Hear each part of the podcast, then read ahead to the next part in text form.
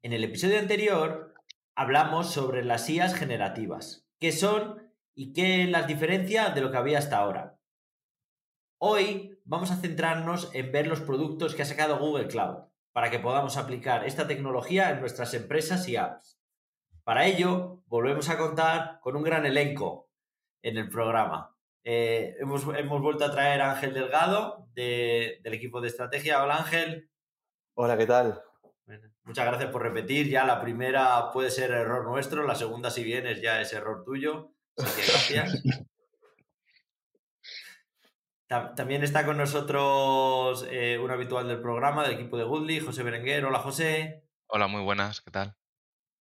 Y a mi lado, como siempre, está el gran Oscar Ferrer. Yo, hola, Oscar. Hola, muy buenas.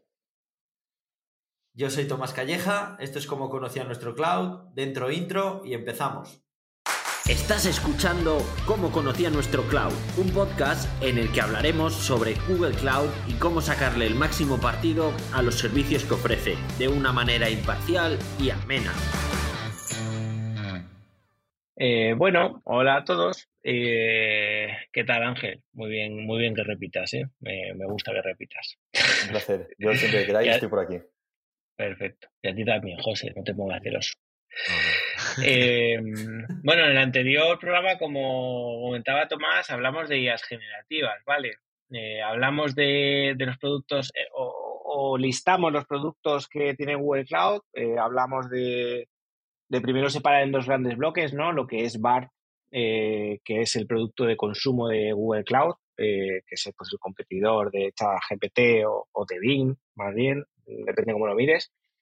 Y luego está eh, los servicios de IA generativa eh, para empresas. ¿no? Y aquí separamos también varios productos. Eh, los productos que ha sacado y que hoy vamos a hablar sobre, la, sobre Google Cloud, ¿vale? La suite que ellos han llamado Gen AI y luego también, por mencionarlos ya todos, ¿no? Eh, Google va a integrar una serie de productos de generativa sobre la suite de Workspace, ¿vale? Eh, hablamos sobre pues, todo este tema de textos, de sacar actas y demás. Y luego también va a estar otro producto que es Duet AI, que ese sí va a ser lo, eh, lo que, algo parecido, ¿no? A lo que, a lo que es Copilot, ¿no? Pero bueno, Hoy vamos a hablar de Google Cloud y que es de lo que solemos hablar y vamos a hablar de los servicios de, IA generativa, que, ha sacado, ¿vale? Entonces, yéndonos un poco al offering de, Google Cloud, eh, ¿qué enfoque?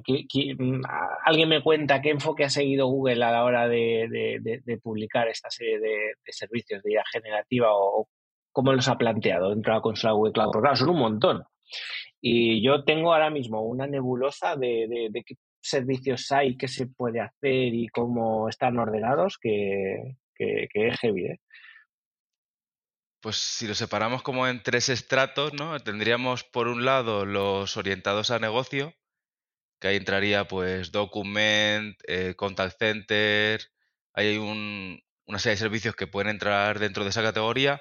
Por otro lado tendríamos la de orientados a desarrollo, los developers, con modelos ya preentrenados, herramientas, eh, todo orientado a, esa parte, ¿no? Que es lo que le llaman el, el app builder, ¿no? Y por otro lado eh, está lo que comentabas antes de los productos integrados ya en la suite de Vertex. Que ahí ya tendríamos un montón de, de hay un, le llaman Model Garden, creo, la consola de Google, que es un montón de, modelos ya preentrenados para hacer cosas específicas. Luego, creo recordar que también se pueden customizar y, yo los separé en esas tres grandes, tres grandes capas. Sí, el, el, Model Garden es, un concepto muy interesante porque te permite a nivel de, de, tu propio proyecto dejar que la gente que tenga permisos ahí vaya viendo los, las flores, ¿no? Las flores serían los modelos o las plantas que tiene Google, que está colgado pues muchos que hemos usado, pero que puedas generar tú tus modelos y dejarlos para que la gente juegue, ¿no? Sería como un playground no, no, no tan orientado a producción, sino eso, que la gente investigue estas tecnologías dentro, dentro de la seguridad de tu proyecto. Es un poco, yéndonos a esta parte de, Vertex, ¿no? Que digamos que es como la capa más, no sé cómo llamarlo, más, más árida, porque realmente está orientado pues ya a gente de, gente experta ¿no? A Machine Learning, a Data Science y demás, gente que sabe de verdad.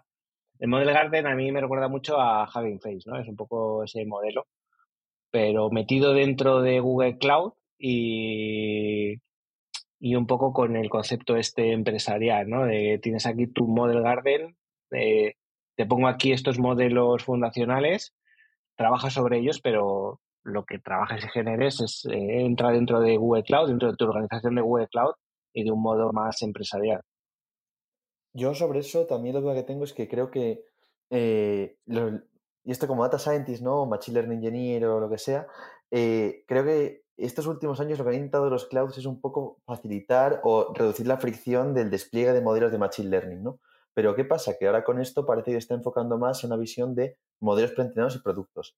¿Creéis que eh, Vertex va a evolucionar un poco y va a recoger cable de... Eh, no me, centro menos en la parte esta de despliegue de modelos o de facilitar el trabajo de llevar a producción eh, lo que ha hecho Scientist? ¿O van a intentar mantenerlo y este tema de Model Garden es como un complementario? Como la guinda del pastel. Uf, que yo creo que no saben dónde meter el Model Garden. o sea, yo creo que todavía está todo tan incipiente que no saben muy bien todavía cómo ordenarlo. ¿Vale? Y, tradicionalmente o históricamente hemos vivido en Google cómo los servicios han ido pasando de un lugar a otro, se han ido reorganizando, les han ido cambiando el nombre. Y estoy seguro que con esto va a pasar exactamente lo mismo. De hecho, para mí, Model Garden me recuerda un poco a AutoML. ¿no? Me recuerda como al AutoML de la IA generativa que es verdad que AutoML lo, lo metieron, al principio estaba un poco más separado y hablaban del concepto de AI Platform antes de que, de que le llamaran Vertex y demás. Pero al final AutoML es verdad que ha vuelto, ha, caído en el redil de, Vertex AI, ¿no? Y yo creo que esto lo van a reorganizar, no sé dónde caerá, pero yo creo que Vertex va a seguir teniendo, va a seguir teniendo como estos modelos preentrenados, pero luego va a tener yo creo que ayer justo lo, hablaba con Tomás, ¿no? Que lo, que nos ha gustado de, o sea, hemos visto cómo ha ido evolucionando Vertex y ahora Vertex lo vemos más como una plataforma global en tu en.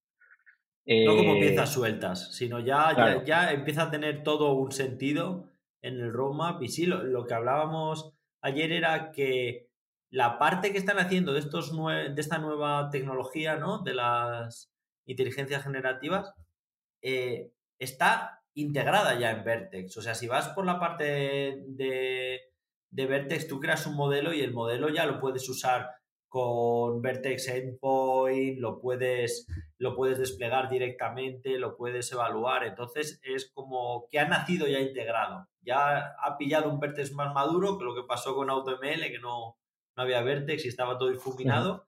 Y ya han aprovechado y lo, estamos viendo bastante integrado. Hablando de esto, siempre primeras impresiones, ¿no? Porque estamos saliendo, pero de momento pinta muy bien cómo, cómo van a... Para mí van en las dos líneas, ¿no? Por un lado, por un lado van al gran público en general, que es lo que está demandando, y por otro lado van a los, a los expertos, a los que están ya usando Vertex AI para, para continuar avanzando. A ver, cubren todo, estas tres capas que hemos visto antes, ¿no? Yo creo que estas piezas se van incrustando en cada una de las capitas para hacerlo más o menos amigable en función de tu, de tu, de tu rol, ¿no? Sí, de, hecho, estas tres capitas que hablábamos, ¿no? Eh, siempre han existido en Google, porque Google siempre ha vendido mucho, bueno, yo creo que otros cloud también, el tema de democratizar la IA entonces siempre he intentado separar esas tres capitas, ¿no? Eh, con los productos que tenía hasta ahora, antes de que saliese la idea generativa, era un poco igual. Tenía los APIs preentrenados de Google, el típico API de visión, el de NLP, o sea, perdona. Sí, ese tipo de APIs, ¿no? Que en plan, eres desarrollador, pero no sabes de IA, no te preocupes, yo te doy como un servicio, eh, un servicio de IA que tú puedes usar eh, simplemente con un conocimiento de desarrollo. Y, luego tenía Vertex, ¿no? Que es, oye, si incluso te quieres hacer un modelo directamente en TensorFlow, yo te doy la plataforma y tú te lo entrenas sobre la plataforma, te lo despliegas, haces tu gestión de modelos en el Model Registry y demás, ¿no? Y yo creo que con la IA generativa pues está pasando un poco lo mismo. Va, va a cogerla y meterla dentro de los servicios más para el mundo business, ¿no? Pues un contact center AI, que hemos hablado en otros capítulos, un document AI, pero también va a hacer como esa, esas capas para los desarrolladores que no sepan de ella y luego también otra capa, que es esta que hablamos de Vertex, para los que ya saben de verdad de lo que están haciendo. Y yo tengo una duda, chicos, que vosotros sabéis más temas de Google y tal.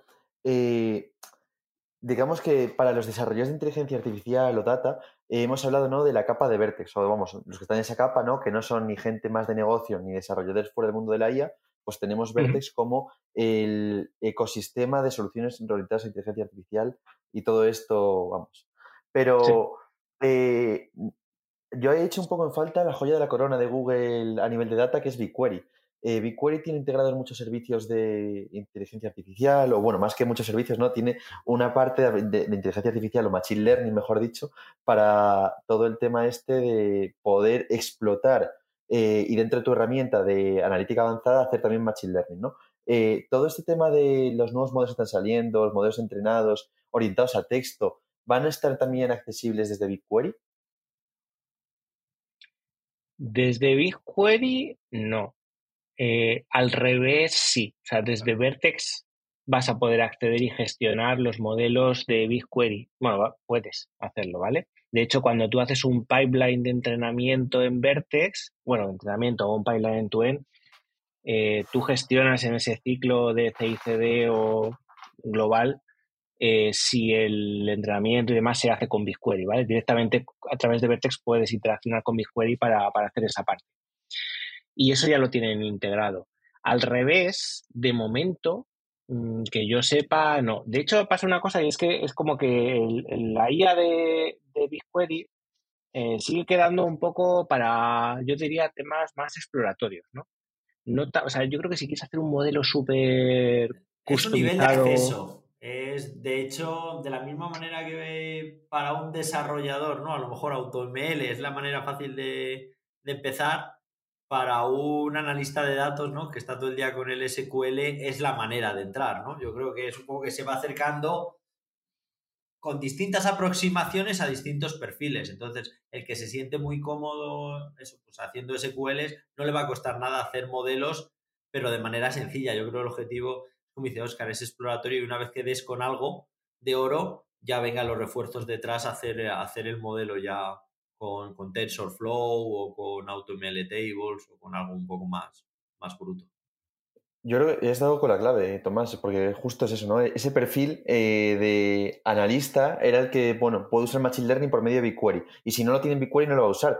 Entonces, un poco por lo que habéis contado, ese perfil de analista con la nueva integración o la evolución de inteligencia artificial en Google Cloud, eh, no va a haber nada, ¿no? No va a tener ninguna ventaja, se queda un poco fuera de todas las novedades que hemos tenido últimamente en Google, ¿no? Bueno, a, ver, de momento de las que han contado, no, pero evidentemente sí le sacará partido porque el Duet que están hablando, que es un copilot, ¿no? Que te va a ayudar, pues lo van a integrar. Entonces, a la hora de hacer queries, si bien no ha salido en esta primera ola, saldrá en la segunda, ¿no? Que te optimizará, o sea, te ayudará a hacer las queries o le dirás joins y tendrás muchas ayudas. A la hora también ese analista lo disfrutará.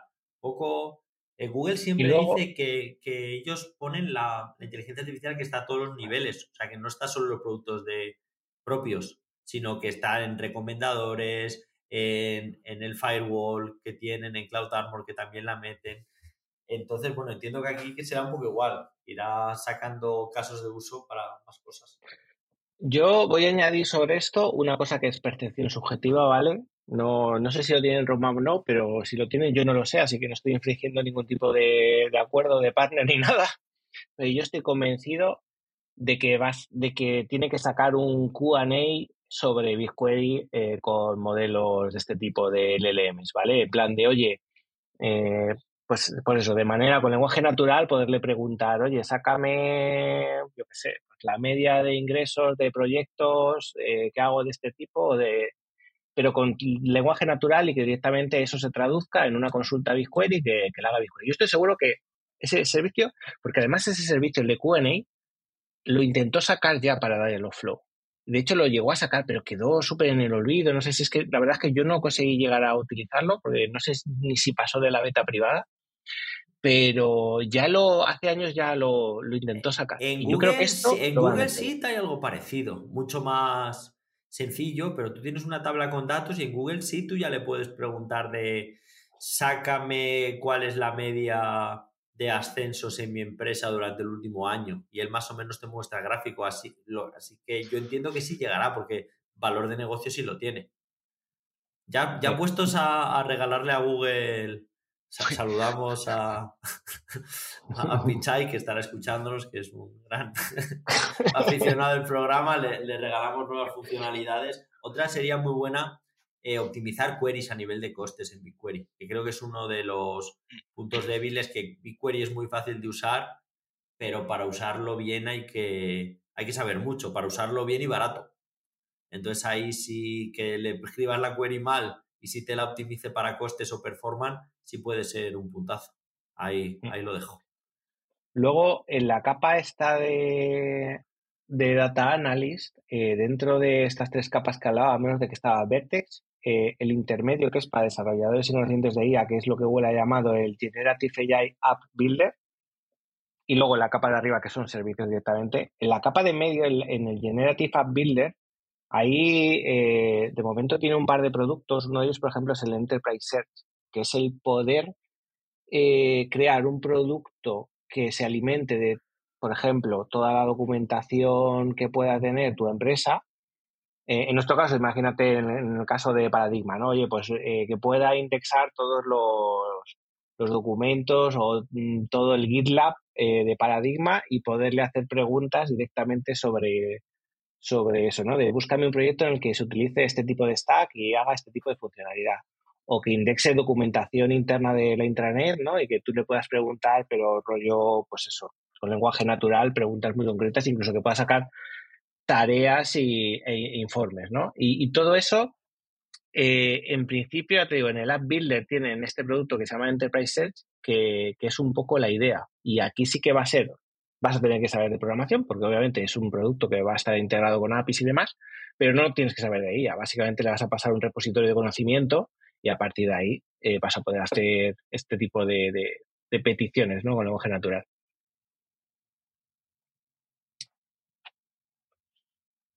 Nos va a facilitar muchísimo la vida este, este tipo de cosas. Luego, sí, hombre, eh, entiendo también que esto mejorará el, los chatbots, ¿no? Los chatbots tienen que, porque es una tecnología, ¿no? Que ha ido evolucionando, pero esto es como que más le pega, ¿no? ¿No lo pensasteis vosotros cuando empezó esto de tecnologías? Digo, joder, esto para hacer un chatbot tiene que ser increíble.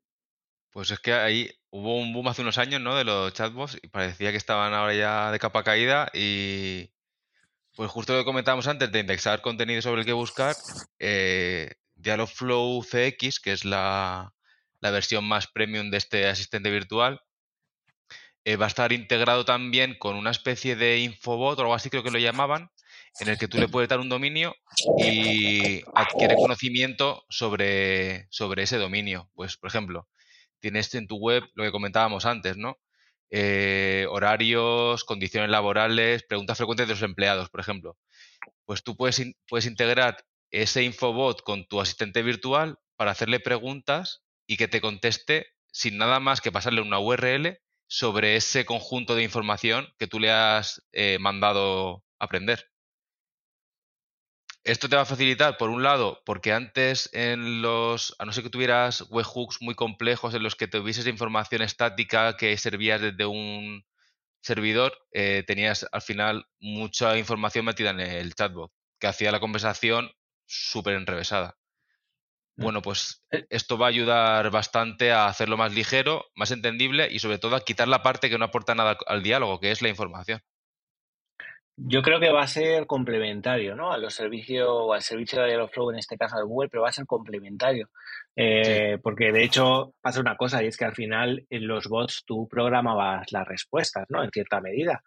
Pero claro, tú esas respuestas las tenías que, que escribir en algún sitio para que el bot las devolviese. Y realmente muchos clientes es en plan de si yo aquí, si todas las preguntas o muchas de las preguntas que me vas a hacer, yo ya las tengo en documentos o ya las tengo en mi página web.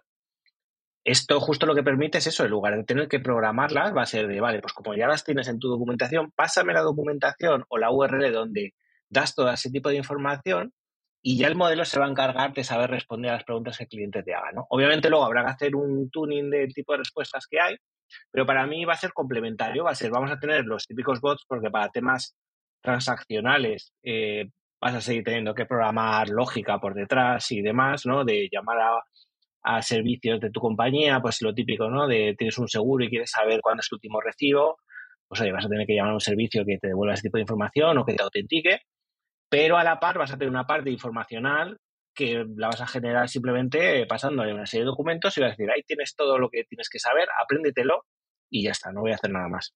Sí, que habrá gran parte de los posts sean muy complejos, pero yo creo que un porcentaje muy alto son chats, eh, chatbots que simplemente sirven información. Entonces, joder, pues si tienes resuelto la mitad del camino, pues mucho mejor, ¿no? Oye, y ahora que hablamos. Dale, Ángel.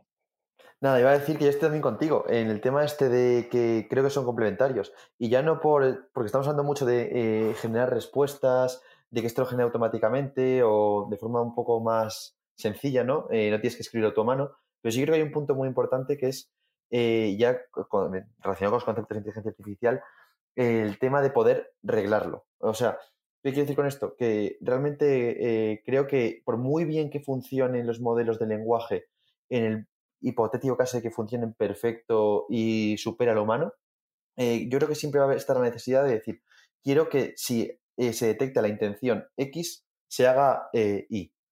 Y eso realmente, ese tipo de modelos, por muy inteligente que sean, eh, aunque puedan aprenderlo, no, puedes eh, usar esa, esa, orden imperativa, ¿no? Esa, esa, configuración de forzar a que lo haga, ¿no? Eh, y realmente Dialogflow sí que te lo permite. O sea, es muy tedioso tener que programar todas las reglas, pero te permite hacer reglas. Y veces que son necesarias esas reglas, ¿no? Entonces, creo que hay como dos experiencias de usuario. La experiencia de usuario de decir, estoy hablando con el chat, juego que bien, que me lo que me suena como un humano, estoy empatizando con él en cierto modo, ¿no? Y luego es por experiencia de usuario de, eh, te estoy preguntando algo muy concreto, quiero que me digas algo muy concreto. Y creo que para el segundo caso, eh, para poder definirlo bien y estar seguros de que nos va a hacer la acción que queremos hacer para eh, una determinada intención, es necesario flow o algo similar. Sobre todo más con el tema de que ahora está muy de moda hablar de las alucinaciones, ¿no? Que también que tú le preguntas a, a, uno de estos modelos y pues bueno, si no se sabe la respuesta, igual se inventa una. Entonces eso hay que tenerlo controlado, ¿no? También. Además, como ahí no hay duda, te la puede colar. Ahí no hay duda. Responde con total seguridad, ¿eh? Yo os, voy a contar una anécdota, una anécdota que ya me, ha pasado una y espero que no más, pero eh, probando BART para tema de, de código, eh, estaba probando con Terraform y con, un producto de Google, con API. Y, y, le hice una pregunta, dije, oye, ¿cómo se haría en Terraform eh, dar de alta este tipo de recurso en API? Y el tío me plantó el Terraform y, lo vi y dije, ah, que se puede hacer, creía que no se podía hacer. Y entonces fui, fui ya a Terraform y el tío se había inventado. O sea, el recurso, el recurso que me ponía de Terraform se había inventado. Y, le digo, oye, pero que este recurso no existe. Y dice, uy, tienes razón, no existe, lo siento. pero si no te había estampado y al final, pues eso, al final el tío pues, pues genera, ¿no? Eh, era súper creíble porque el, naming y todo del recurso era muy creíble, era como todos los demás, pero se lo había inventado el colega. Seguramente valdrá, ¿no? Para generar feature request, ¿no? Para ver o, o, qué pasaría, sí, sí, sí justo en el, en el producto este que hablábamos de, del asistente, ¿no? Del infobot, este que te lee tu dominio de empresa y es capaz de contestar preguntas sobre él, enseñaron que hay unos parámetros para configurar justamente esto, ¿no? Cómo de imaginativo quieres que sea si no tiene la pregunta o si la tiene. Sí. Que bueno. Eso es. Le, llaman temperatura en este caso, ¿no? En el, este de, de GNI, cuando configuras un modelo de estos, hay, un, hay diferentes parámetros y uno es la temperatura, ¿no? Entonces, cero, cero es no te inventes nada, ¿vale? Respóndeme lo que debería ser y si no lo sabes, pues no lo sabes. Y uno es invéntate todo lo que puedas. Entonces ahí hay que estar, hay que estar jugando con eso, sí. Y un poco relacionado con esto, porque ahora se ha puesto muy de moda también con todo esto tema de los LLMs y tal, el prompt engineering, incluso el rol que se acaban de inventar, ¿no? De prompt engineer, Entonces yo te quería preguntar ya directamente a ti, Ángel, que aquí yo no soy experto en esto. Mm, ¿Qué es eso del prompt engineering y también cómo se trabaja con estos modelos y ese prompt engineering? Pues es una pregunta también muy buena y voy a intentar no enrollarme mucho porque da para eh, otra sesión. otro, otro, programa entero. eso es, eso es. Eh, pero bueno, eh, básicamente yo creo que todos cuando hemos jugado con ChatGPT hemos visto que le preguntas algo de una forma, te da una respuesta, si lo preguntas de otra, te da otro tipo de respuesta, ¿no? entonces, claro, ahí ya está la gente un poco haciendo sus quiebros o jugándose el hacker eh, de preguntar las cosas de una forma concreta para que te lo diga como tú quieres, de más corto, más largo, incluso decirle, dame la respuesta en formato JSON, y que te lo haga en formato JSON, ¿no? Eh, entonces, como los informáticos somos muy frikis de estas cosas, ya no es que eh, intentemos hackearlo, es que además que estemos intentando crear un paradigma de cómo hay que construir los prompts para determinado tipo de, de, cosas. Pues, por ejemplo, se ha visto ¿no? que una especie de diseño de prompt que funciona para resolver preguntas es darle no la pregunta, sino eh, pregunta, respuesta, pregunta, respuesta, y luego después la pregunta, y entonces, habiendo antes ejemplos de otras preguntas que has respondido, te responde la siguiente, eh, la última pregunta que has hecho de forma similar. Digamos que le estás enseñando en la propia pregunta, en el propio texto que le pasas de pregunta, le estás poniendo antes lo que tiene que hacer o le estás explicando lo que tiene que hacer antes de que te haga la, respuesta, ¿no? Eh, o antes de hacerle la pregunta final ese tipo de paradigmas y hay muchos, o sea, hay eh, cosas, pues por ejemplo, otra que no me quiero enrollar mucho, pero está también muy interesante, que es que hay problemas matemáticos que le dices, eh, dímelo, y hemos visto todos que falla, ¿no? Que se lía con primero sumar, luego es, eh, hay que multiplicar primero, luego sumar, tal. Mm, pasándole al final la orden imperativa de explícamelo paso a paso, él escribiendo explica el proceso matemático que hay que hacer paso a paso y haciéndolo paso a paso lo hace bien. O sea, solo por decirle y construir la respuesta paso a paso, pasa de hacerlo mal porque se lía a hacerlo bien porque ha construido las variables intermedias o el conjunto de. o ha hecho el cálculo de forma correcta. Es un poco el eh, principio del, pato de goma, ¿no? Que es, explicárselo a alguien para ver dónde está el problema. Pues sí, sí, no lo conocía el pato de goma, pero, pero es otra forma de llamar prompt engineering, sí. Está bien, yo, mm. yo, yo quiero ver cómo haya un modelo de estos que le puedas preguntar, dime el prompt para hablar con otro, ¿no? Que sea ya el, paso intermedio.